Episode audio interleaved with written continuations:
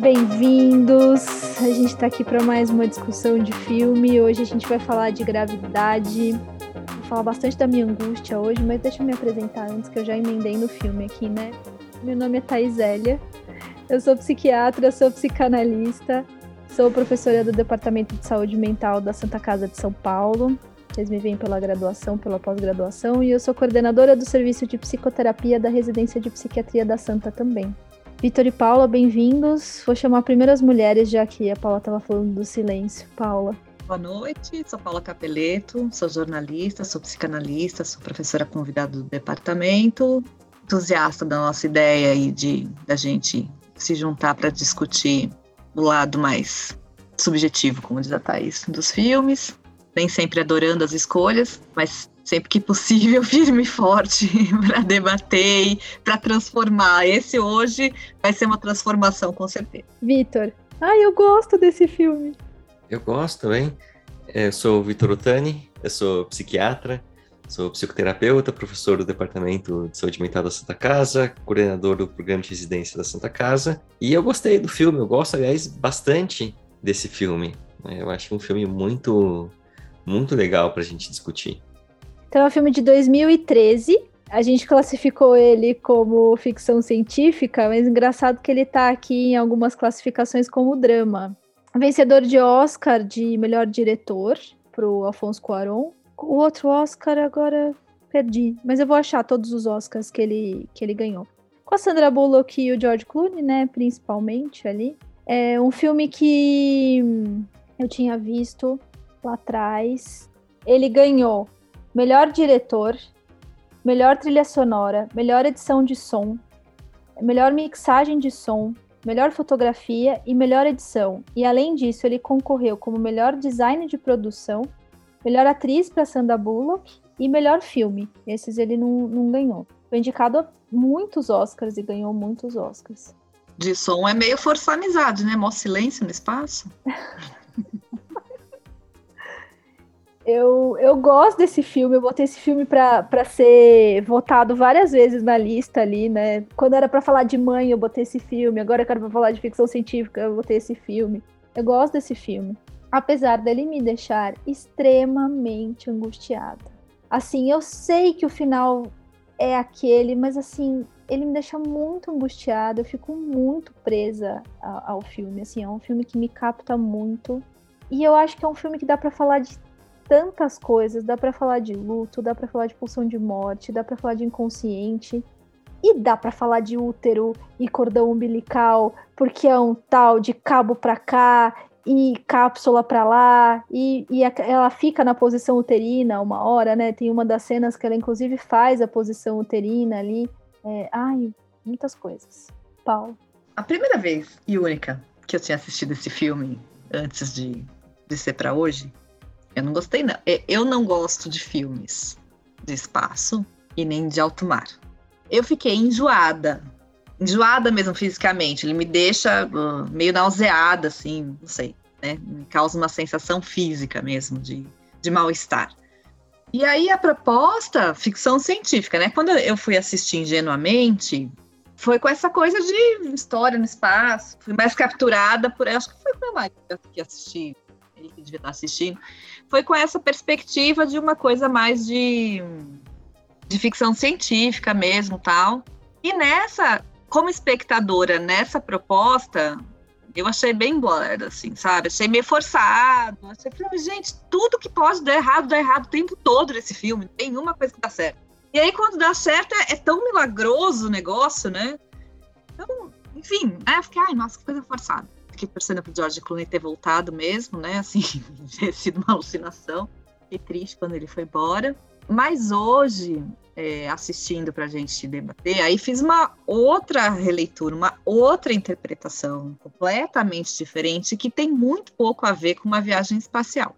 A partir desse olhar, né, daquilo como uma metáfora do que aconteceu, aí o filme ficou muito mais agradável, palatável. Para mim, embora um pouco ainda meio claustrofóbico. É engraçado pensar falar em claustrofobia no espaço, mas é um pouco isso, que me dá um, sufoco, uma coisa sem ar.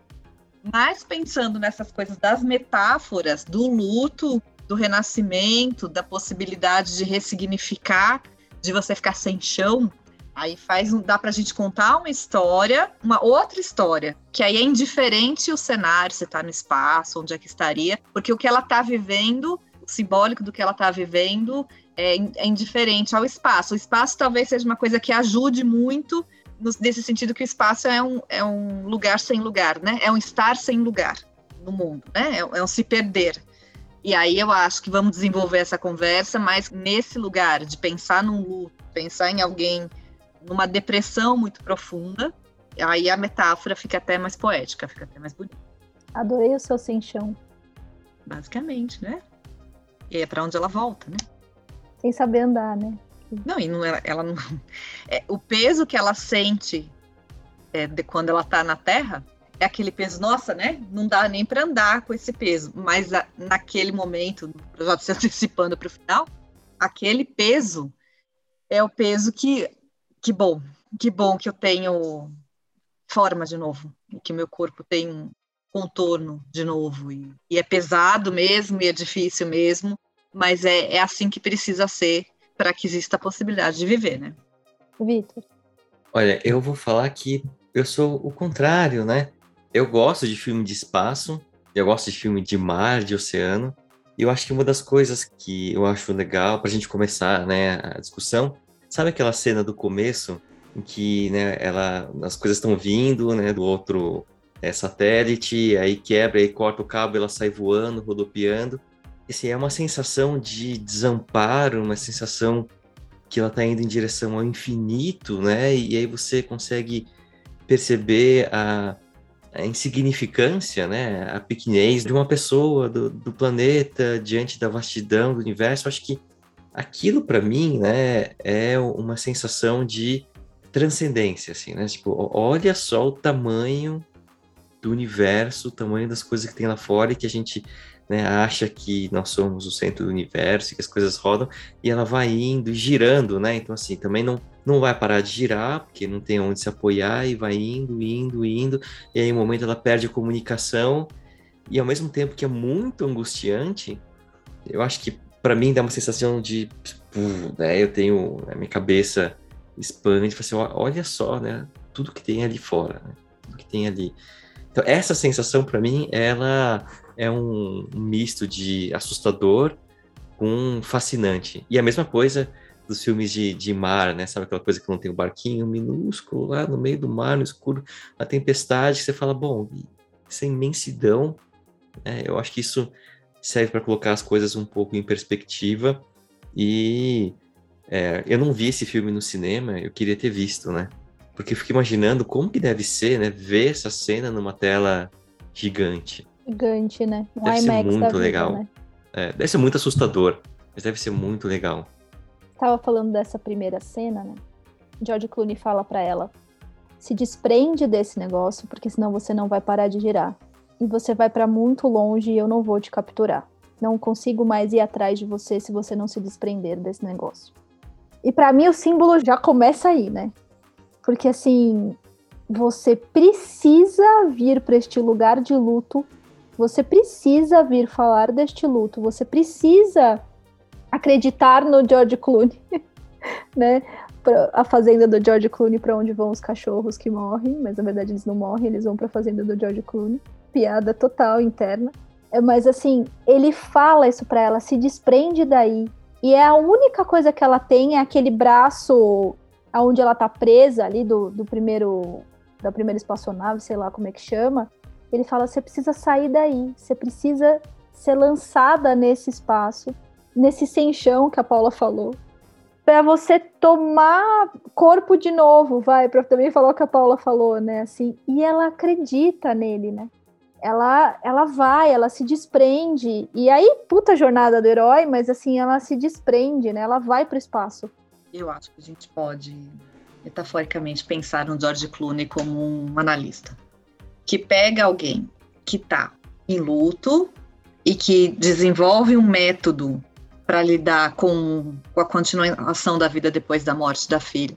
A filha morre caindo de um escorregador no parquinho. A filha morre por causa da gravidade. Ela cai, bate a cabeça e morre. É uma coisa estúpida. né? Fala, né? Estúpida. E aí ele entra e ela tá lá, ela é aquela cientista, né? Mexendo ali, especialista, né? Concentrada em que os sinais vitais ou alguma coisa médica dela não tá bem. Ela tá né? passando mal. Ela tá passando mal, é visível que ela tá passando mal, mas ela não admite aquilo. Né? O problema deve ser lá com o equipamento que tá desliga, ele desliga para ver se eles conseguem captar os sinais vitais, captar e não conseguem. O cara é muito paciente, né? Tipo, doutora, o seu eletro não tá bom. Ah, deve, deve ser o receptor. Doutora, o seu eletro não tá bom. Ah, deve ser o receptor. Testa, doutora, vai a merda. Sabe quem que é que fala o- essas coisas pra ela? Agora que eu descobri, né? Não, quem é Houston? É o Ed Ed Harris. Não sabia. Quem é o Ed Harris? Eu não sei quem é. Ed Harris Harris. é uma, aquele cara careca, é, aquele ator do. O Ed. Harris é o que faz o Adão no, no Isso. Mother. é, não entra o homem e a mulher, o, o médico. Tá, tá, tá. tá. É ele, é ele. Sim, Eu ia falar do, do cara do chapéu preto no Westworld, mas. Também. Sim. Então, e aí eu acho que ela tá ali, uma criatura deprimida que é, desenvolve um método de trabalho para se alienar à sua própria dor. Tanto que no momento que eles estão já estão perdidos ali, ele pergunta para ela o que que ela faz, né? Quem tá na Terra esperando por ela, o que que ela faz da vida, e ela fala que ela trabalha, entra no carro, liga o rádio, desde que ninguém fale nada, e vai, só, né? Tá no automático, digamos assim. É, eu acho que dá pra gente fazer um paralelo muito interessante de pegar alguém que está em luto, em uma depressão mais profunda, mas não só, não só nesses casos, mas eu acho que ilustra bem esses casos, e começar a falar qualquer coisa, que é o que ele faz. Ele fica contando aquelas histórias que ele já contou várias vezes, e não sei o quê, é, bobagens, né? Coisas banais, piadinhas que ele faz ali. Ele está falando. Ele está falando o tempo todo. Ele está narrando histórias. Preenchendo. Tá, fal- é, e, e, assim, às vezes, em análise, embora possa parecer contraditório, principalmente para gente psicanalista, que quer sempre deixar a palavra com o analisando, depende, né? Assim, às vezes a gente precisa entrar nesse lugar de estimular para que o outro se conecte, porque falar é se conectar. Falar é prazer, né? A gente só fala porque é gostoso. E aí lembrar o outro que às vezes está impossibilitado de ter esse, de ter essa conexão. Então acho que ali ele entra com esse papel, né, de se conectar a ela de algum jeito, de qualquer jeito, de qualquer jeito. Eles têm ali aquele acidente bizarro que eu acho que é muito engraçado, que os russos são sempre culpados no final das contas. É né, um foram- filme, é os chineses, outro é o russo. Os russos, os chineses, os chineses e os russos. Eles vão alternando. É, não, mas chineses os, os nessa salvar. Não, mas Salvar. no chamado eram chineses, né? Mas os russos também, né? Porque eles estavam, eles foram lá na, na Ah, é Soyuz, verdade, é. explodiu, né, a estação, e se eles não tivessem chegado lá na estação, na, na- na estação russa, ela também não teria conseguido chegar na estação chinesa, não teria conseguido descer. Acho que tem aí um... Mas quem causou todo o rolê foi os russos, que foi, explodiu, o que lógico, lá, que o virou. próprio é, né? Explodiram o né? próprio satélite. Então, assim, eu fiz essa construção dessa possibilidade aí dele, dela tá neste processo. E aí, tu- tudo que acontece depois, ela precisa perder esse analista. Esse analista precisa ser internalizado, na verdade, para que ela tenha acesso à- sua própria potência. Ele não pode ficar segurando, ele não pode salvar ela, porque ninguém pode salvar ela. A dor é dela, é o- o processo de elaboração é dela, ela pode ser acompanhada. E ela pode resgatar o conhecimento que ela tem, ela pode voltar a acreditar na potência que ela tem. E esse George Clooney, analista, pode entrar ali como um facilitador, digamos assim. Mas quem faz o trabalho todo é ela. E nesse sentido que eu acho que fica muito interessante a gente pensar na angústia que esse filme causa né, nesse desamparo completo, nesse silêncio, né? Então você vê aquilo tudo sendo destruído, o negócio voando naquele silêncio, né? Você não ouve o barulho da explosão, você não ouve, né? Não faria sentido, mas tem, tem uma coisa de música, tá? Mas né, não, não é barulhento, né? Não é barulho de explosão, nada, né? Que chame a atenção. E o que ela fala no começo do filme, que ela gosta, o que ela mais gosta no espaço é o silêncio. Sim. É o silêncio da morte. Sim. De novo, né? A pulsão de morte é silenciosa. A de vida que é barulhenta. Você estava falando uma essa coisa do dele poder acompanhar ela e daí ela internaliza ele e ela consegue resgatar esse bom objeto internalizado que está ali naquela ela sonha. que ela tá sozinha e ela sonha, né? E sonha no sentido de sonhar mesmo, porque ela diminui ali o oxigênio, né? Então ela vai ela tá tentando se matar ali, na verdade, né? ela diminui o oxigênio e ela entra ali num processo de um delirium. Então, sendo mais concreta, mas num processo de sonho, e aí ela sonha com ele, ele vem também da ordem do desejo, né? Ele vem na ordem da pulsão de vida. Se ela sonha com ele, é porque tem possibilidade ali. Ela E eu ia ela falar uma- deseja. Ela deseja. E aí eu ia falar uma coisa que assim, né? Ela tá tão num momento primitivo nessa, nessa hora que não interessa nem em que língua que estão escritos aqueles botões, né? É da ordem do instinto ali, né? Assim, é tão primitivo, é tão, ela tá tão enlutada ali naquele processo dela que os botões estão ali escritos em qualquer língua e tanto faz, né? Enquanto assim. ela tá na experiência racional, tentando pegar os manuais, tentando lembrar da experiência que ela teve, dos treinos que ela fez aqui, não, nada dá certo. Nada dá certo. Enquanto ela fica naquele plano do que do racional, a realidade é uma merda. Nada dá certo ali para ela. Ela consegue é, que dê certo justamente quando ela consegue desconectar. Engraçado, né? as três peças da nave, né? Dá pra gente pensar nas três instâncias psíquicas, né? E a única que sobra, né? A única que realmente faz a diferença ali. Não é nem o freio, nem o propulsor. Então, gente, né? Tá vendo como fica mais legal o filme quando vê com a psicanálise? Fica mu- muito mais Mas esse filme é interessante. muito psicanalítico, gente. Esse é Então, desse jeito, amo, né? Desse jeito, eu amo o filme. Pensando assim, tá certo. Muito. Mas é muito enviesado, né? A gente falar disso com alguém que não é da nossa área, Não, vai falar duas loucas. Vai falar. Entendeu? É. Mas, olhando para esse lado, assim, é um. Aliás, esse diretor aí, a gente conhece outro filme dele? Quaron, sim. É, vários outros. Peraí que eu vou pegar, mas vários. Depois você pega para mim falar, porque eu de cabeça não lembro de nada. Eu falei, mas nossa, mas esse diretor deve ter um pé lá do nosso lado, né? De- Deve ter um pé da psicanálise. Porque por aí o filme realmente fica muito, muito mais interessante, muito mais instigante de pensar. Eu vou falar o filme mais Toma. importante dele. Não. É Harry Potter e o Prisioneiro de Azkaban. Ah, é, é muito importante mesmo. Sim, sim. E daria pra gente discutir o Harry Potter também, né? Aqui Sim, sim. é muito, né? É muito filme, mas daria. Daria Com muito certeza. pra discutir a história do Harry Potter, né? Qual que é o outro, Tatá, que você falou? Roma, Ah, é Roma. A gente quase discutiu Roma já, né? sim. Adoro Roma. Podíamos. Aliás, a gente podia fazer uma sexta-feira de romance, né? Fiquei pensando nisso. A gente nunca fez uma sexta-feira de romance. Sim. Tenho certeza que vocês vão escolher uns filmes que, de pessoas que morrem. Não, de romance romance. É, tipo, de romance romântico. Então, Não de romance drama.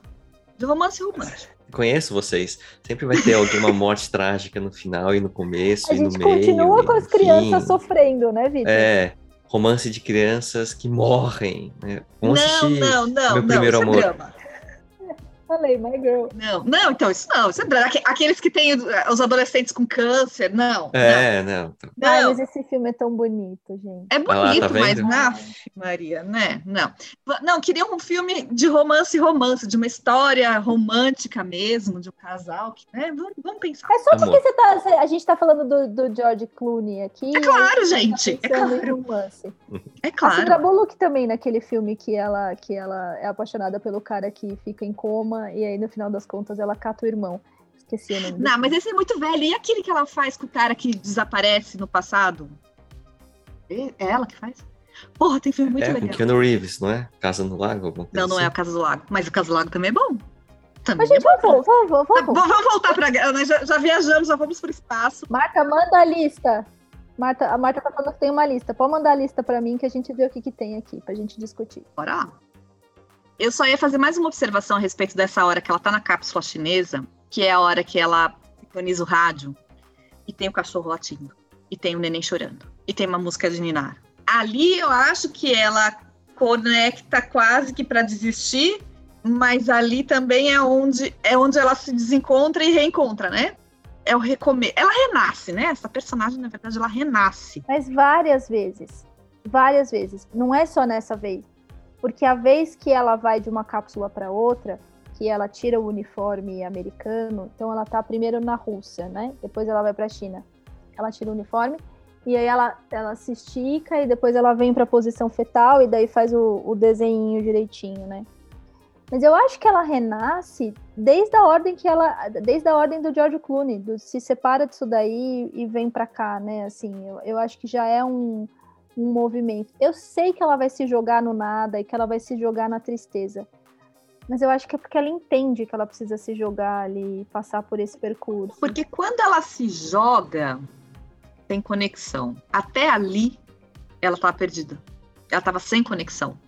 É, e por isso que eu falo que o George Clooney parece essa figura do analista. Eu também acho que ele é a figura Que é quem, quem conecta ela, né? E quem traz ela para essa língua de novo, né? Para falar desse humano de novo. E aí ela vai e volta, né?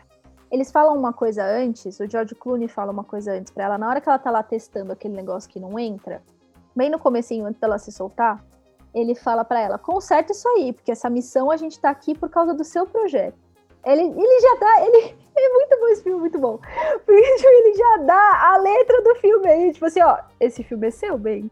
Né? Tipo assim, é a sua jornada da... Resolve. Estou com um mau pressentimento a respeito dele. Né? Estou com um mau pressentimento. Resolve essa história aí, que essa história é sua. Ele fala pra ela bem no começo. Fala. A hora que entram na nave, a primeira mesma deles, e que tem coisas voando, eu ficava olhando para os objetos. Tem um aparelho de dente, né? E eu falei, que porra é essa? Por que, que tá aparecendo tanta coisa pra aparecer? Aparece um aparelho, né? Depois na estação chinesa tem a, a, a raquete, a raquete de ping-pong. É, eu acho que, pensando em inconsciente, né, gente? Todos os pequenos elementos que humanizam a história, que lembram que ela é gente, os pequenos sinais que perdidos no espaço, né, se um alienígena encontrasse aquilo, não ia fazer o menor sentido. Que raio de coisa é essa? Que raio de, de utensílio é esse? Para que, que serve isso? E trazem para gente essa referência de humanidade. Só outro humano sabe reconhecer o que é aquilo. Então, acho que são esses elementos inconscientes, digamos assim, né? Essa coisa que nada a ver aquele negócio ali naquele lugar, não faz o menor sentido, mas de algum jeito te inscreve a linguagem, te inscreve nessa, nesse signo comum a todo humano. Então, achei também que foi muito inteligente soltar aquilo daquele jeito, né? São pequenos recados que você, sutis que no meio de uma ficção científica, justamente, né? No meio de um negócio que você tá lá preocupado que o negócio vai explodir, que ela vai se perder, que vai parar, acabar o oxigênio, que ela nunca mais vai voltar. Você vê o, a sutileza do recado que está sendo passado ali. Eu fiquei muito presa nesse, nessa coisa dos objetos voando. Fiquei muito presa nessa coisa de não interessa a língua, é instinto. Para mim isso também ficou muito forte. Eu fiquei muito presa que é um filme quase que é um monólogo ali acho que nem dá pra ser mais de monólogo, porque ela fala pouco, né? Tem mais a coisa das lembranças dela e o diálogo com o George Clooney, né? Assim, então é, é um filme que também tem muita coisa para dar errado, né? Você tem poucos elementos ali de, de diálogos e de situações para colocar, e mesmo assim você fica preso no filme. Por isso que ele é né? genial né? nesse sentido, porque ele, ele é sensorial. É. é uma pessoa enlutada, né? Ou uma pessoa em melancolia, né? Em depressão profunda, é essa pessoa que perde o referencial de conexão. Porque conexão é a primazia da, da pulsão de morte ali. Porque a conexão, a pulsão de vida é barulhenta. Ela nos provoca, né? Ela nos dá instrumentos, ferramentas e e ela inverte a lógica por conta do luto, né? Então ela tem muito medo de viver. Ela vai grudada no George Clooney, que é quem salva ela, que carrega ela até um momento de possibilidade. Ela solta e vai e consegue numa fantasia de que vai salvá-lo. Então ela tá presa, mas não é por ela, não é presa nela. É por ele. É por ele. Né? Tanto que ela não queria soltar, uhum. né? E ele fala: você precisa aprender a soltar, vai viver a sua história, vai se apropriar da sua vida. E ela vai nessa saga é, com muito medo, porque tudo vai dando errado, né? Porque é isso, porque não é gostoso. Ah, nossa, agora decidi viver e uhul, vai tudo dar certo. Não, e assim, não dá, não dá, gente, e não dá. E se, e se o mecanismo for esse, agora resolvi viver e o Ru tá tudo certo, é sintoma também. É patológico também. Fez defesa maníaca. Não entendeu nada e resolveu pular pro outro lado. E eu acho que é isso, assim, ele, ele tá ali amparando ela e nos cordões e nas ligações, e né, também isso é muito legal, né? Porque também tem ligação para tudo quanto é lado, né? Por isso que eu falei que tem cordão umbilical para tudo quanto é lado. E ele dá umas respostadas para ela. Pô, se você aprender a soltar, ou tá vendo ali aquele pontinho branco? É a estação chinesa. Você precisa chegar ali. É praticamente como um, um passeio de domingo. tipo, oi. São todos os referenciais humanos, terrestres, mundanos.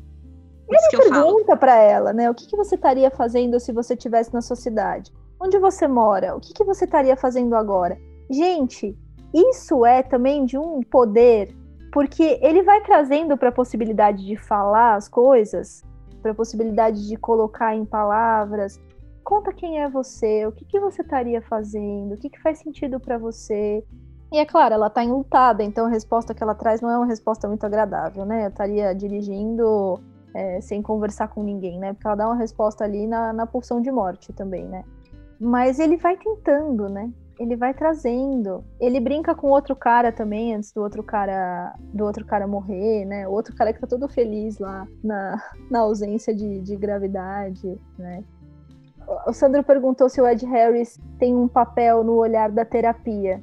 Eu não tinha pensado nisso. Posso pensar agora. Eu fiquei com uma sensação. Papel médico, né? eu ia falar que ele dava dados de realidade para ela, né? E que talvez seja um papel médico mesmo. Porque ele dá os dados de realidade, né? Assim, seu elétron não tá bom. Não sei o que a tantos graus, né? Ele vai dando um, umas coisas concretas. Isso, né? é, o, é, o, físico, é o seu corpo físico. Como é que eles falam? Eles falam Houston. Como é que é a frase que eles usam? As cegas. As cegas. Houston às cegas. As cegas, né? Ela, é. ela, não, ela não está sendo vista. É isso, justamente. Ela não está sendo vista, ela não está sendo ouvida. De novo, só consigo pensar nesta lógica de que aquilo tudo foi grande, um grande processo de elaboração de luto. Uma personagem assim, profundamente deprimida, profundamente enlutada. E, e sem não fala nada, né? A gente não tem referência de um marido que tivesse ali para ela, né? De uma outra família, de uma outra perspectiva. A única referência que a gente tem é que ela devia ser uma gênia, né? Porque afinal tá lá no espaço. Para um projeto dela, né? Então, é que é né, o que a gente tem como referência. é para o projeto dela. É, quer dizer, né, a gente, como brasileiro, tem como referência, imagina lá nos Estados Unidos, né? O que é um astronauta no espaço e tudo mais, né? mas que também se lança nesse projeto, que é um projeto para ela novo, né?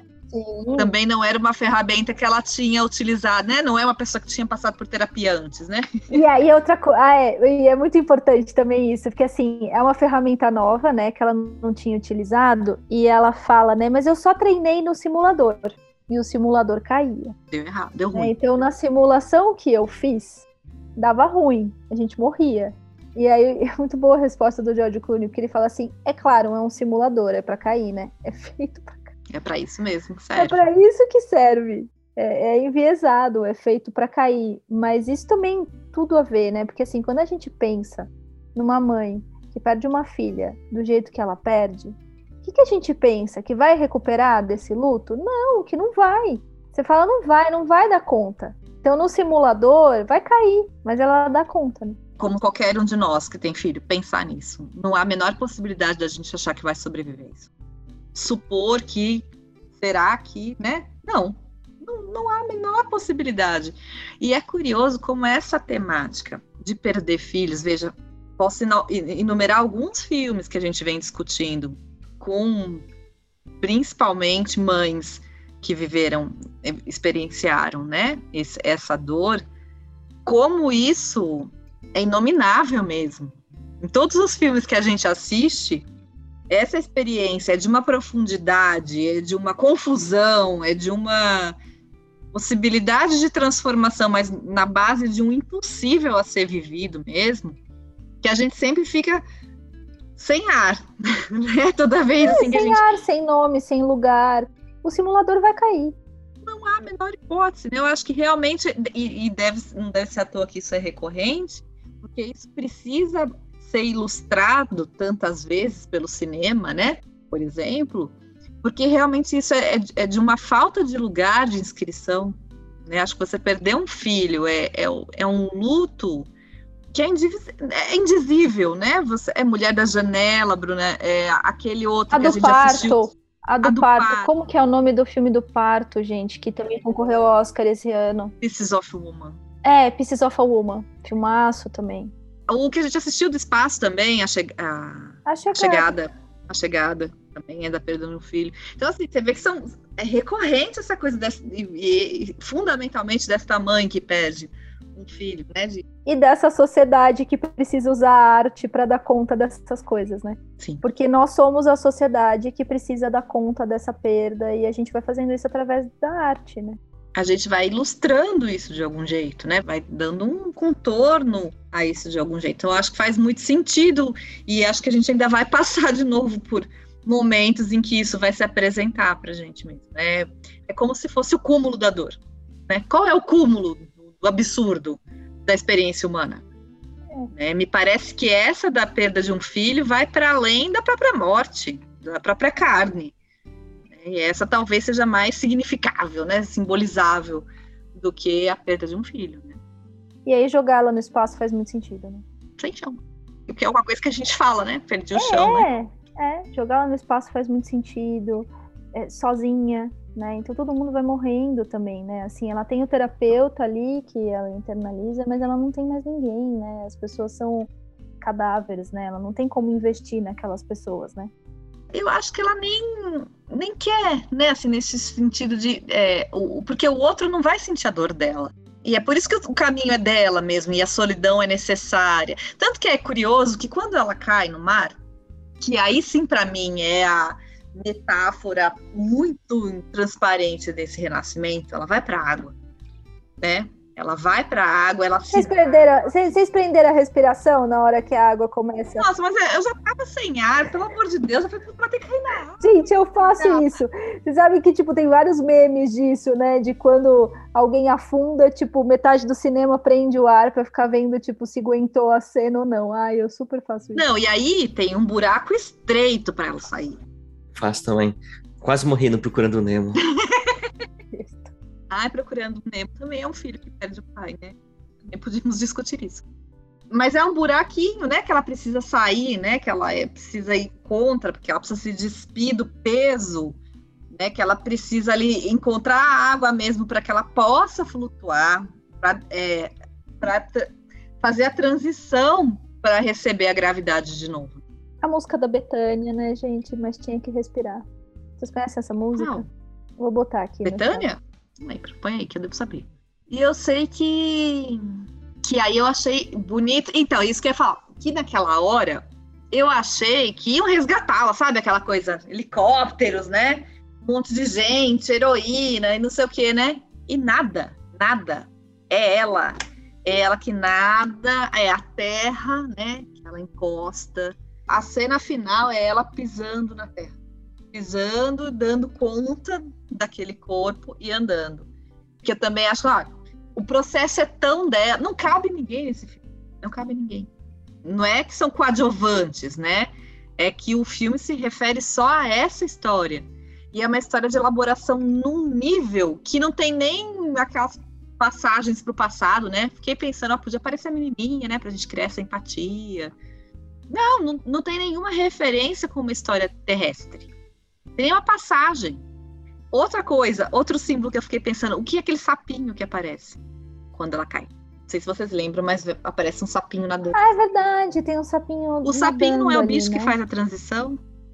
É, a metamorfose ali, né? O que sai da água. Podia ser uma fênix. Foi um sapinho, foi um né? Sapinho. É o bicho que consegue viver em mais de um ambiente, né? Que consegue respirar na água e respirar na terra. Né? Porque fica, que esse porra desse sapo, tanto bicho pra aparecer, aparecer um sapo vai beijar, vai virar o George Clooney de novo, né?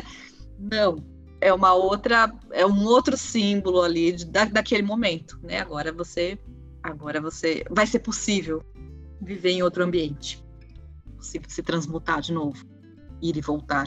Mas é muito nascimento, né? É muito nascimento, né? Ela precisa sair por aquele buraco.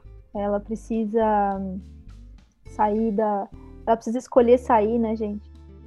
Ela precisa escolher sair. E ela faz isso quando ela se despede da menina, né? Sim. E ela fala para dele, né, do George Dele, analista, do George. Sim. e pensa neles juntos e manda o recado para a filha do orgulho, do sapatinho, cabelinho cheio de nó.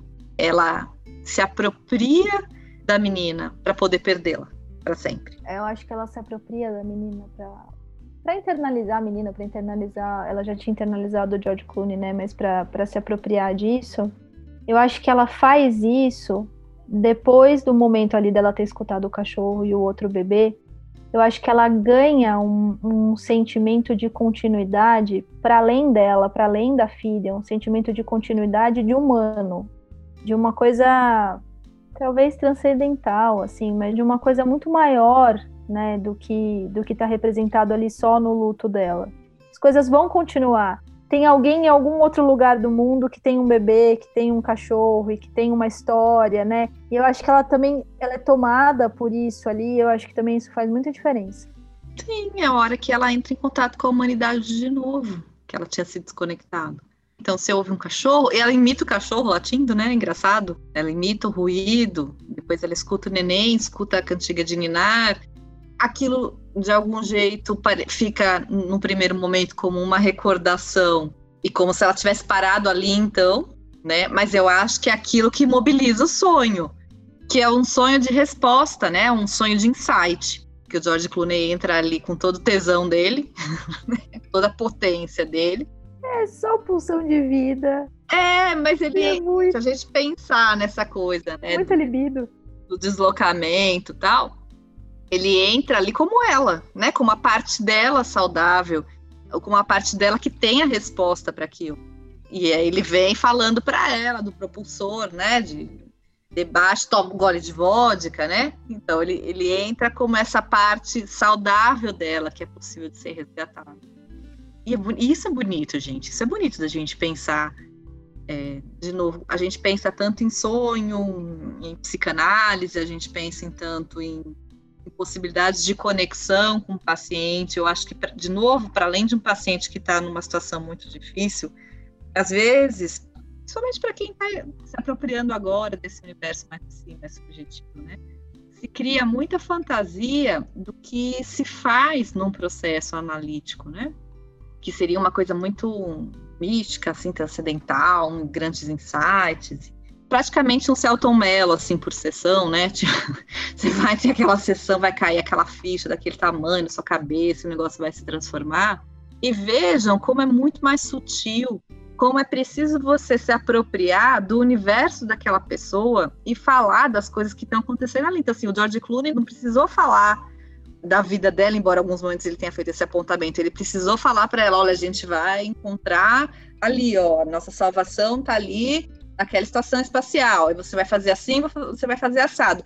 É manejar uma realidade, né? Tá vindo um negócio que vai cortar a gente, né? Cada 90 minutos, sim. Vai ser muito difícil a gente sobreviver a isso, né? Vai ser muito puxado, tá muito perigoso, né? Um terreno muito perigoso, é um momento muito perigoso muito triste. Então, assim, como a gente às vezes precisa compreender que é a partir do universo do próprio paciente que a gente acha uma saída. Né? Que a gente não traz de confiar fora. nisso. E confiar nisso. É, Eu estava dando aula de, de psicanálise pro pessoal do segundo ano, né? Você falou isso, eu lembrei de uma pergunta que eu achei genial a pergunta do, do aluno. Nunca tinha parado para pensar nisso. Não sei se, se o referencial de vocês é outro. Mas que tem a ver com isso que você está falando. De um lugar, e aí acho que o cinema é meio culpado de colocar o analista como o suposto saber, que é justamente o lugar que a gente quer sair, né? Mas que coloca o analista nesse lugar de quem tem as respostas, quem tem o caminho, quem vai falar, e que a palavra do analista, o who, né, que é mais ou menos essa coisa do Celton Mello, que vai ter ali a interpretação linda, maravilhosa, enfim. Ele me fez a, segunda, a seguinte pergunta, ele falou assim, professora, mas então, diante de um paciente, vocês escolhem qual é a linha analítica que vocês vão seguir? Tipo, se você vai ser lacaniano com um, freudiano com outro, bioniano com outro? E aí eu falei assim, olha o tamanhão que ele está colocando a gente, né? Como se a gente conseguisse deter todas as linhas de conhecimento, né? Assim, aí eu expliquei que não era assim, que era a formação, né, do analista e que, enfim, cada caso era um caso, tal. Eu expliquei como de fato funciona. Mas eu acho que a sociedade às vezes coloca essa, esse peso, né, assim, no, no, nessa interpretação que vai ser um divisor. A interpretação traz ela para a Terra, assim, é quase isso, né? E não é, porque é o processo dela. É. E quando a gente confia neste, desculpa, Paula, mas assim, quando a gente confia que o analisando vai fazer esse processo, é, você também está botando ali é, libido no processo, assim, sabe? Na, na, nessa história, né? Que você vai estar tá junto nessa história e que essa história vai acontecer. É, é muito bonito, né? É, eu acho que é sempre. Mas eu acho que essa não é só uma questão de como socialmente a gente é visto. Eu acho que, por exemplo, nas próprias formações das diversas escolas, também tem uma coisa que puxa muito para essa questão de é, domine esta técnica, né, e seja fiel a ela, né? Eu acho que você. Domine esta técnica e seu será o reino dos céus, né? Quase né, isso. É isso, né? E, a, e, se você né, der uma ciscada lá, você é um infiel que vai pagar o preço, né? Por essa infidelidade. Quando, na verdade, eu acho que quanto mais conhecimento a respeito de diversas linhas que se debruçam, afinal, sobre o mesmo material que a gente, eu acho que isso é um, é um enriquecimento da possibilidade do trabalho. Eu acredito muito que você precisa ser coerente. E acho que aí é difícil ser psicanalista e ser junguiano, né? Freudiano e junguiano ao mesmo tempo, porque a gente parte de premissas diferentes. Né? Eu acho que sim, tem uma diferenciação é como se eu fosse jardineiro, sei lá, e eletricista ao mesmo tempo, né? Você, você precisa é, cuidar da casa de uma forma geral, tudo é importante ali, mas você vai abordar diferentes, de diferentes maneiras aquele campo. Você vai é, olhar e priorizar diferentes é, espaços né, naquele lugar. E aí que não dá para competir, porque são, são universos diferentes, eu acho isso importante, mas é super importante que eu entenda que, olha, você colocar uma luz aqui, né, o jardineiro vai poder colocar uma planta aqui, isso vai poder ser iluminado de uma determinada forma. Então, dá para entender qual é o trabalho de cada um. Dá para entender o momento de cada um, porque uma pessoa pode, dependendo das circunstâncias que esteja, ser mais é, ajudada, né? Se ela é, obtiver ajuda em uma determinada linha, acho que também super acredito nisso. Mas o que é o mais difícil no final das contas, e eu acho que mais quando a gente aborda alguém que tem algum conhecimento, que está, enfim, é, entrando agora para esse mundo psi, é que a pessoa se livre da necessidade de achar que aquilo tem um, um formato e que se entregue ao processo. Porque eu sempre falo que a linha que a gente segue é um instrumento. E é um instrumento que cabe ao analista, não, não ao analisando. Ao analisando, cabe entender o encontro né? O que, o que, que o George Clooney é? Ele era psicanalista, né? Ele era um Jungiano, era um TCC. Não, ele era alguém ali com uma escuta uh, preparada, dando a mão a ela, né? Dando a mão e soltando a mão na hora que era necessário. Então, eu acho que é essa a grande dificuldade do rolê, né? a grande maturidade do rolê, entender que no final das contas são duas pessoas se encontrando. E que isso é o fundamental. É o encontro dali e a, a possibilidade da gente se entender na língua que seja possível ser criada, é na autenticidade daquele encontro. Eu acho que se não tiver isso, você pode dominar diversas linhas aí de abordagem que você de, não vai conseguir um trabalho, que é no final das contas tudo que a gente quer, não vai conseguir ajudar a pessoa, né? E um encontro no inconsciente, no espaço. É, porque é você ouvir o que está sendo dito mas não no discurso manifesto. Porque senão a gente estava discutindo o filme no espaço, que a mulher perde, fica lá rodando, rodando, que tá tudo errado, que porra de. Por que aquela estação espacial estava zoada? Alguém me explica. Por quê? Por que eles podiam, eles podiam chegar lá? Por que, que o negocinho propulsor lá do George Clooney acabou o combustível? Eu falei, o que, que é isso? Não, e outra, né? Antes disso, né? Aquele oxigênio dela chegando a 2%. Aí vem aquela desculpinha. Ah, mas tem oxigênio de dentro da sua ah, roupa. Ah, e ela consegue. Ah, tá bom, é, vai. Não, é, é, não aconteceu nada com ela. Então, e, isso, e aí isso, isso me irrita. E assim, ela não consegue nada, e aí na hora, do, no último momento, ela vai incêndio, gente. Ele se mata pra conseguir segurar no bagulho, lá não consegue, já morre. E aí na outra hora ela pega o bagulho pega fogo pra entrar e ela plena, sai nadando. Bizarro. É isso que eu falo. Eu, se você olhar para o filme assim, você vai, vai para uma materialidade que para ir para mim uhum. é, conversa com a minha mão. Mas se a gente vai para essa transformação, e aí o processo de análise Sim. é isso. Sim. Né? É você escutar o que não está sendo dito, é você olhar para de um outro lugar e acompanhar e, e, permitir que a pessoa também se ouça a partir de um outro lugar. Aí o processo é bem bacana. Muito. Senão fica só no palavrório. Né? Fica lá naquela atualização, né? Vitor tá quietinho, não vai falar, Vitor? Verdade, Vitor, falei. Menino Jungiano. Oh, não, eu tô ouvindo a discussão, vocês falaram da, da coisa de parecer muito psicanálise, mas para mim é um filme completamente junguiano, né? 100% a jornada do herói. Acho que foi até a Thaís que falou. Com todos os passos, né? Assim, o George Clooney, ele é o, o velho sábio, né? Tem a etapa da, da não quero ir para a jornada, então eu, não, eu vou ficar aqui fazendo a minha coisinha, né? Que eu vim instalar e depois eu volto. E aí não me importo com o perigo, né? Ou com o que está aparecendo na minha frente. Aí ela é lançada, né? Então ela precisa entrar ali na jornada e aí precisa receber ajuda do velho sábio e aí tem vários desafios, né? Que ela vai passando e aí é a história de ir pro, pro ventre, né? O ventre da baleia. Então, aquela cena que ela entra na cápsula e ela fica na posição fetal, e aí depois ela, é, a partir daí, ela começa né, a renascer. Porque quando ela entra ali, depois ela respira, e aí, então tá bom, então agora vai, né? Aqui, vai mergulhando ali, aí pega fogo, tenta apagar, e aí faz parte da jornada do herói voltar da onde saiu, né? Voltar com, com a modificação que ela sofreu é, é uma jornada simbólica. A gente pode, a gente tem vários, várias figuras de velho sábio. Podem ser o terapeuta, pode ser né, alguém mais velho, pode ser um mentor, pode ser alguém mais novo, né? É alguém que está numa outra posição em que só vai é, orientar, dar a direção, né? É aquele ponto que você tem que ir. Agora se vira, né? Você vai lá. Como que você vai? Eu não sei, né? Não, não me importo. E ela vai conseguindo, né? superar cada uma das etapas. É que a ela jornada vai do herói. os trabalhinhos do Hércules, né? E pega foguinho aqui, ela apaga e não sei o que, ela vai fazendo os trabalhos do Hércules. Sim, sim. É isso. Você ia falar, é que a jornada do herói, você ia completar alguma coisa. Ah, é que a jornada do herói ela é simbólica, né? Não é literal.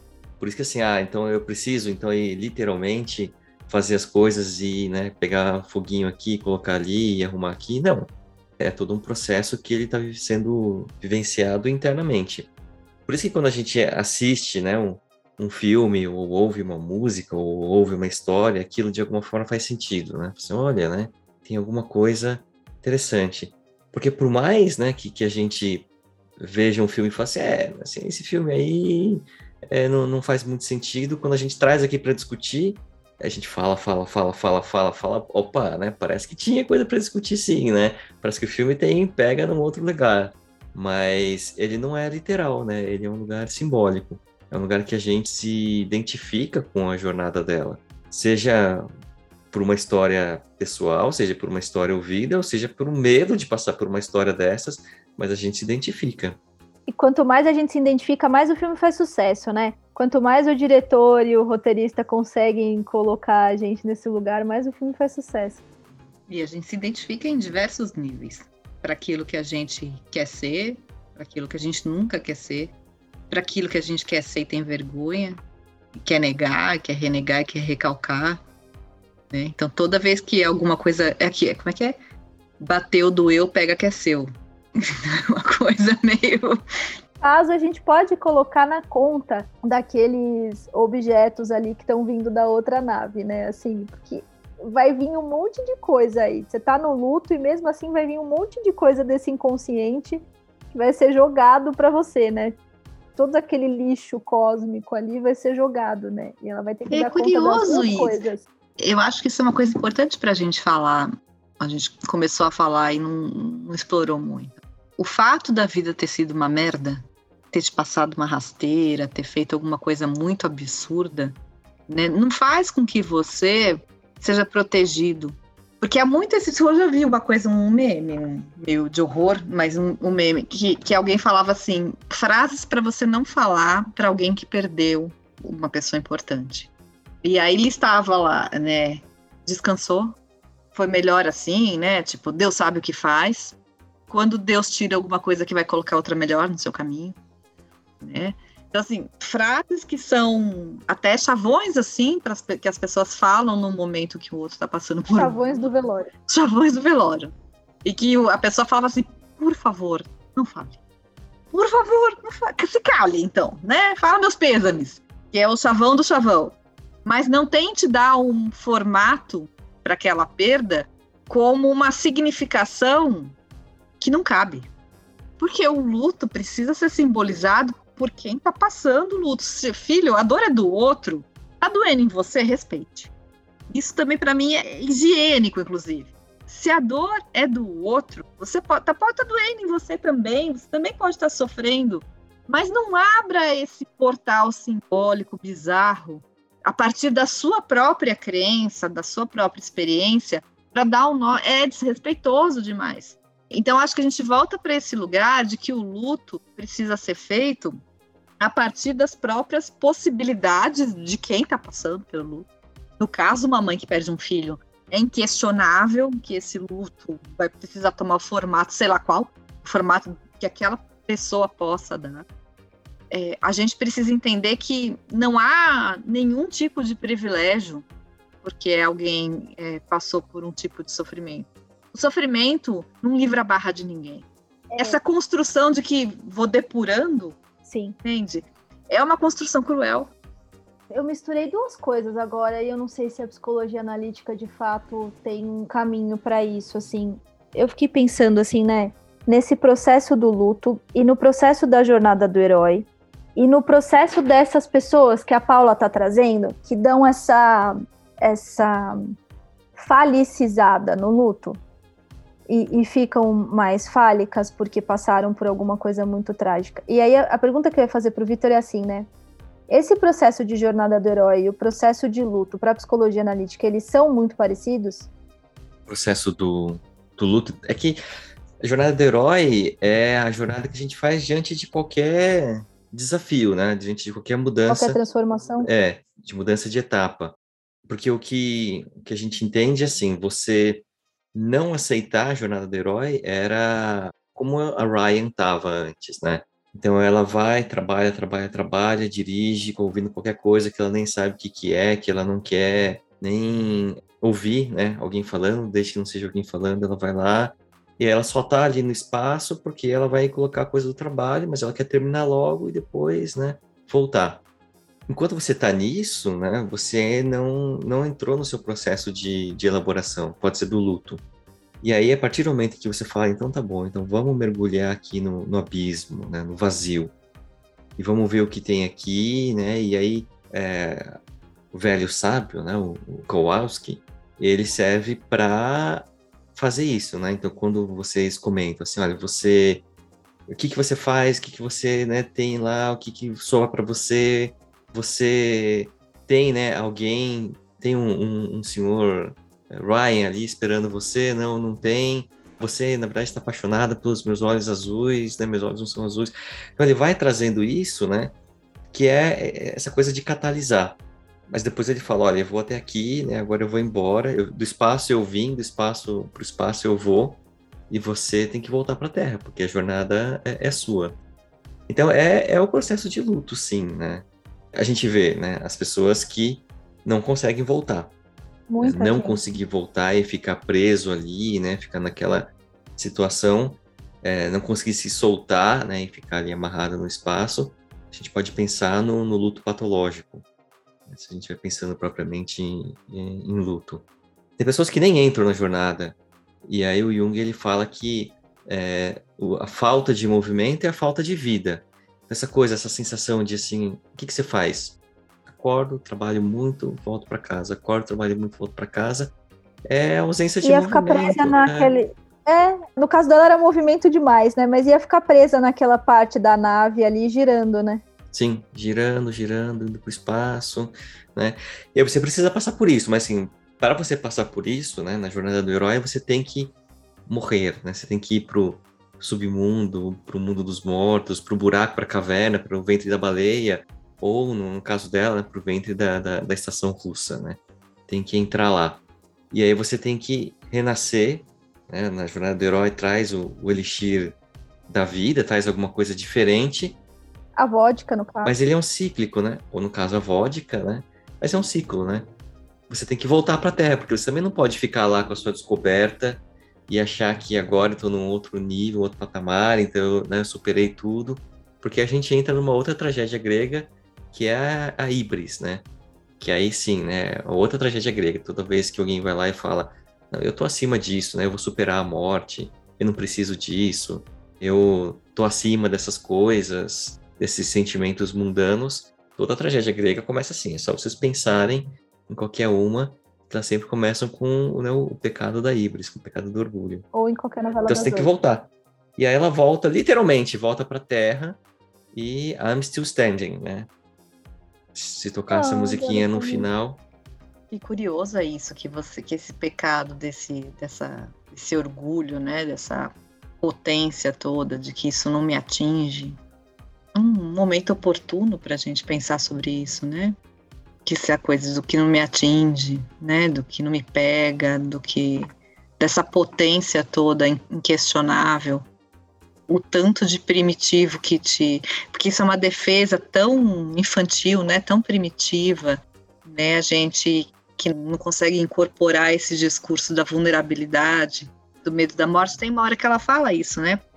Eu sei que todo mundo vai morrer, mas eu tô com medo. Quem sofre uma dor tão inominável como perder um filho, se anestesia de um tanto, se encobre de um tanto de indiferença, digamos assim, né? De tanto faz. Se viver, posso morrer, tanto faz, assim, tô, tô no automático. E quando ela consegue nomear isso e falar é, eu sei que todo mundo vai morrer, mas eu tô com medo. Então ela se apropria de novo da vida, né? Da, da, da vontade de viver, da vontade de fugir disso. E como quando, quando esse discurso dessa superpotência parece uma superpotência muito ligada à vida, na verdade está muito ligada à morte. Muito ligada à morte. Isso. Gente, isso é outra sacada do pai Freud, né? Porque assim, às vezes a gente pensa nessa coisa, né? Pegou ali, tá super fálico, não, mas não tá entrando em contato. E a pessoa, ela não tá vivendo, ela tá ali orbitando em relação a essa morte e ela não faz novas ligações, ela não faz coisas boas, ela não tem projetos, ela não tem nada. Ela parece, uhul, dei conta disso aqui, passei, mas ela não tá fazendo mais nada, ela só tá fazendo aquilo ela inclusive despreza, né, Thaís? Sim, quem? a possibilidade Exato. de alguém que se dá conta da própria dor e da própria fraqueza. Exato. Ela Exato. despreza como uma forma de potencializar essa, né, esse poder todo. E isso é uma defesa, porque na verdade a fragilidade deve ser muito maior do que aquele que eventualmente expõe e tem medo. Medo é proteção. Isso. Medo é vida. É, é, medo é vida. é vida. Então, na hora que ela fala todo mundo morre e eu tô com medo, ela sai do lugar da Ibris, né?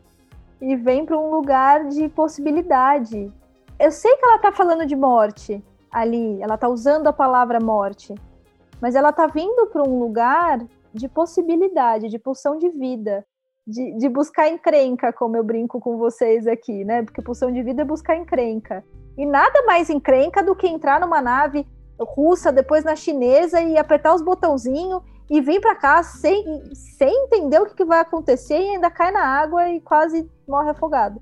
E então, a assim, Unidunité, nada né? Mais encrenca que, Unidunité, nada mais encrenca que isso, né? E a aventura é essa, né? Eu posso morrer agora, mas eu vivi uma grande aventura. Ela fala, daí ela consegue, que é o trabalho que a gente faz na análise. Não é que vai dar certo, não é que vai dar bom, dar bom, porque no final a gente vai morrer a gente conhece o final da história. De novo, é a aventura que você pode viver. E aí ela narra, ela bota em palavras, né? De uma fantasia de que aquilo está sendo registrado. Eu tentei, é livro, né, fulana né, de tal, a fulana de tal, eu vivi isso, isso, isso, eu tentei isso, isso, aquilo. Pode ser que não dê certo, mas eu vivi uma grande aventura, né? E que é essa a nossa potência, e não essa coisa, eu vou sobreviver! Ah, me pega! Desculpa, é, essa, essa é uma fragilidade, essa é uma defesa, essa é uma infantilidade de quem não tem recurso, de quem está muito mais a serviço da morte do que da vida. A vida é ter... porque se eu tenho medo, é porque eu gosto da vida. Sim, sim. Eu acho que o Vitor tinha que falar do livro, para quem nunca escutou. Do quê? Do lítio? Do livro. Do lítio também. Se você quiser falar do lítio aqui, acho bem pulsão de vida. Lítio. É, então. Acho bem pulsão Não. de vida. Aliás, inclusive, a gente dá para tratar a pulsão de morte. Olha o quão pulsão de vida esse negócio é. Lítio é, é, é, bom. Inclusive, tenho certeza que alguma daquelas baterias lá que acabaram tem, eram baterias de lítio, né? Não, na verdade, o que eu queria é, falar, né? Essa coisa, né, de, do, do filme. Eu acho que faz sentido, assim, dentro dessa, dessa narrativa, né? É, as coisas irem dando errado. É, não um sentido físico, embora eu possa, né, falar assim, olha, mas a nave estava zoada porque eles saíram correndo, porque começou a vir destroço, porque explodiu, porque quando ela entrou já estava pegando fogo, né? Acabou o oxigênio, o, o combustível lá do, do Kowalski, porque ele ficou tentando quebrar o recorde do Anatoly de, de caminhada no espaço, né? Se ele tivesse ficado quietinho lá, teria mais combustível, né? Mas acho que dentro, né, da, do entendimento, assim, olha, a gente vai mostrar uma jornada solitária de alguém se deparando com a, a imensidão. E quando você também para para pensar como é que você se sente diante da morte né, da, de uma filha, é, é isso, assim, você se sente minúsculo espaço, né? E aí é muito fácil, assim, então é isso, acabou, vou ficar aqui mesmo, né? E aí, se logo de cara, né? Assim, então volta aqui, pega, né? E dá tudo certo e, e você volta. Um que não teria filme, o outro que a gente sabe que o processo ele não é desse jeito, né? Não tem assim, olha, né, vamos elaborar. Ah, é verdade, a gente tem que elaborar porque isso acontece. Não, é um projeto, um, um projeto, é um processo doloroso, lento, sofrido, cheio de, de obstáculos. E aí quando você acha que vai dar certo, aí volta e aí não dá, aí você tem que pular para próxima para a próxima estação, né? É, então eu achei que dentro da, da jornada fez sentido e o, o livro, né, O Herói de, de Mil Faces, ele vai falar sobre o, como é, esse ciclo, né, a jornada do herói, ela aparece em todas as histórias, todas as, as mitologias, todas as religiões, e não é plágio, né? É que esse é o nosso processo interno. Então, quando a gente vai criar alguma coisa significativa, isso invariavelmente é projetado lá e acaba sendo refletido. Então, todos têm um, um, uma estrutura muito parecida. Né? Quando uh, ela volta para a Terra, acho que até essa história né, do, dos cometas né, aparecendo, né, caindo, né? o Sandro falou que parecem né, espermatozoides que vão entrando ali para fecundar para o renascimento, né? ela é um segundo útero, né? porque ela cai na água, e aí fiquei pensando, só falta morrer afogada agora, né? Mas agora também não. Agora também aí, é, virou filme é, europeu. Aí é. também é demais, né? É. É, mas eu lembrei de outro filme, que é aquele, o My Name, o, o anime, que né, os meteoros vão vindo e vão caindo, né? No e é a partir daí que a coisa é, surge, cai no lago. É, eu acho que essas imagens elas são recorrentes mesmo. Mas você sabe que eu acho que tem uma representação, assim, o que é a vida, né? Da onde vem? E quando Sim. ela vem desse espaço, que também pode ser desse céu, que é uma metáfora aí para um poder sagrado, para uma coisa suprema, né? É alguma coisa que está para muito além da nossa materialidade mesmo, do que a gente pode encontrar de uma forma terrena. Então eu acho que quando vem essa coisa, eu acho que o Sandro lembra do espermatozoide não à toa como esse simbólico de vida que surge de uma centelha que se fala, né, daquela coisa de um fogo, né, que depois se apaga na hora da morte acho que tem tudo a ver com essa conexão que a gente faz. É, da onde vem isso? Ninguém, ninguém domina essa arte de colocar a vida ali, de tirar a vida dali, né? Nesses termos de, de controle. Então eu acho que também tem todo esse simbólico aí de alguma coisa que vem para além do que a gente conhece, do que a gente reconhece e que a gente tem que se submeter se submeter e celebrar. E como é importante a gente poder celebrar todas as passagens, né, que, que são possíveis de se viver numa vida como passagens de renascimento e de morte, né? Sempre são, sempre, sempre abandonamos um, uma fase para nos apropriarmos de outra. Essa outra vai carregar, obviamente, né, as marcas do que foi, do que ocorreu ali naquela anterior, né? Mas ela precisa ser abandonada de alguma forma. Então, enfim, tudo muito complexo e tudo muito necessário que um outro reconheça, né?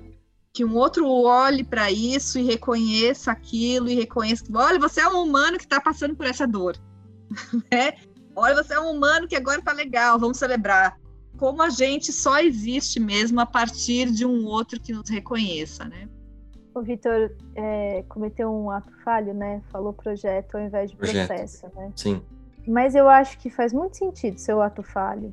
Eu vou defender Ufa. seu ato falho. Sabe por quê? Porque processo me dá uma sensação de algo que às vezes é inércia. E projeto, você precisa colocar libido. Assim, É. o projeto de passar por um luto é um projeto.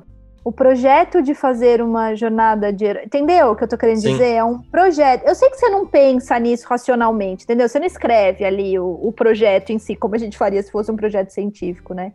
Mas um processo é mais passivo, é isso, né? E para você fazer essa jornada, para você para você ter uma boa obra no final, né? Para você achar que o, o filme que você viveu era um filme bom, você precisa ter botado libido, precisa ser projeto. Porque se for Precisa ser processo, vai ativo, né? faltando. Precisa ser ativo. Sim. Mas é que a gente às vezes precisa de um engenheiro, né? Porque eu acho Às que vezes a gente precisa de um George Clooney, gente. Isso, isso. Precisa alguém que fale assim, olha, eu não, não estou né, envolvido nisso, portanto, eu posso projetar no sentido de projeto de planejar e no sentido de também usar a minha capacidade de ter tesão no rolê. E imaginar que que aquela falei. pessoa. Por isso que o, o terapeuta, ele precisa acreditar nesse processo. Tudo bem, de novo, tô usando processo e... Mas assim, ele precisa acreditar nesse projeto, vai. Junto com o analisando. Ele precisa ter um projeto para acreditar que o processo vai acontecer. O processo como mudança, Sim. como transformação. Sim, né? sim. Eu acho que ele precisa. O projeto que isso pode chegar nesse lugar. E aí eu boto libido nisso para acontecer. Às vezes, né? Grande parte das vezes, um outro humano precisa estar ali te acompanhando. Olha, pera, né? Essa fundação aqui precisa ser melhorada.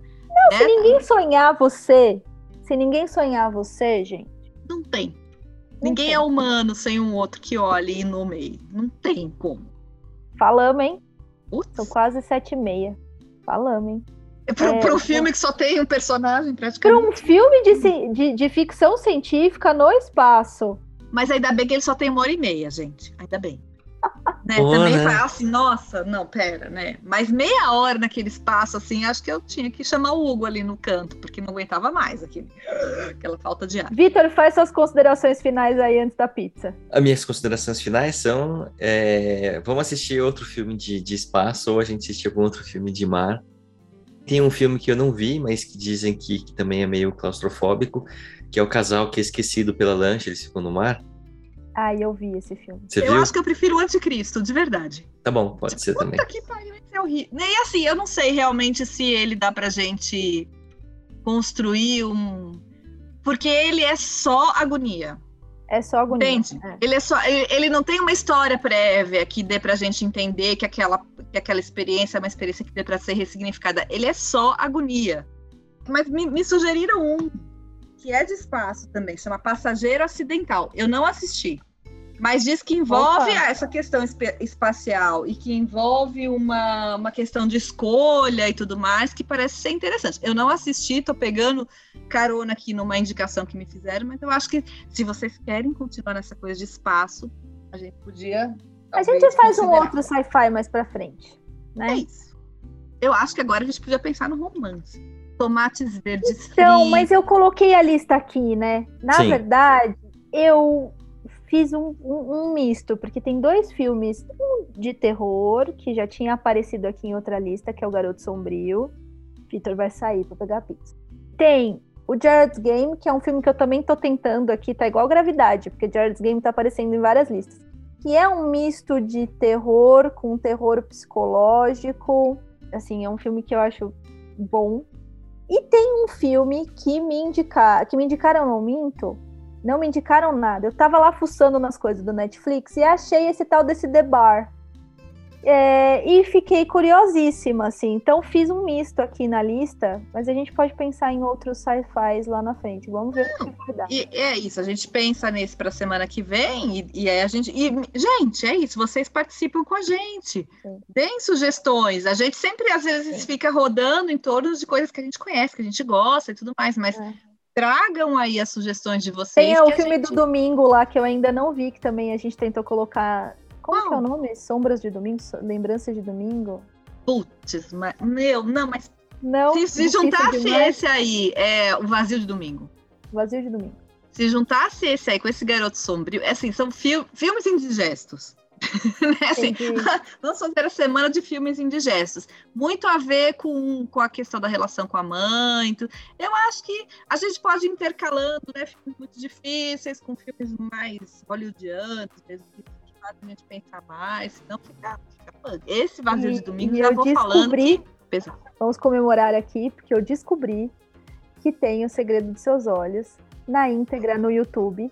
E tem outros, tem Medianeiras, tem outros filmes argentinos. Então, eu pro, pro, pro, pra próxima sexta, eu vou fazer uma lista só de filmes argentinos. É Mas desculpa, isso. o Segredo dos Seus Olhos não devia estar nem em votação devia ser obrigatório. Eu né? acho que o segredo dos seus Mas olhos é obrigatório. Gravar só o... A gente pode gravar depois no, no, no, no paralelo. Eu acho que assim, né, o segredo do seu... Gente, procurem no YouTube e assistam essa semana o segredo ah, dos é seus olhos. Muito bom. Muito bom. Bom, eu gosto de gravidade, queria dizer, tá? Eu fico aqui é salvando é os filmes da Sandra Bullock. Vejam que eu salvei Bird Box e agora salvei salvei Gravidade. Mas é porque eu acho.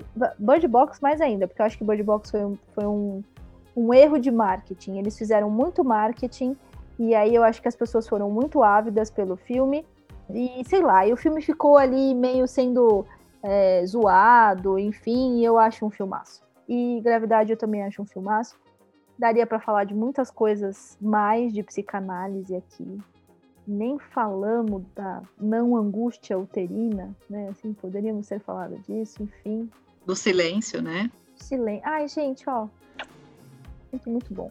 Paula, quer falar mais alguma coisa? Não, não, acho que assim, valeu, né, gente? Acho que veio eu como uma pessoa que nem curto esse filme, né? Nossa, que filmaço, vou assistir de novo.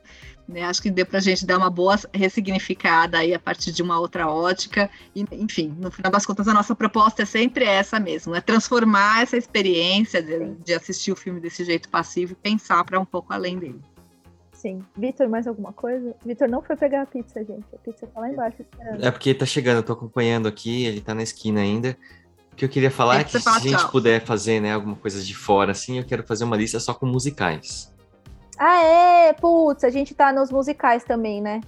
Estamos devendo os musicais, né? Eu acho que eu não lembro a gente ter feito nenhum. Não, não fizemos. Queridos, muito, muito obrigada, Paula, Vitor, quem ouviu a gente, quem vai ouvir a gente no podcast. Semana que vem, estamos aí de volta para discutir um desses três: The Bar, cadê a lista aqui? Jared's Game ou Garoto Sombrio. Vamos ver o que vai dar. Tchau, gente. Beijo, gente. Até mais.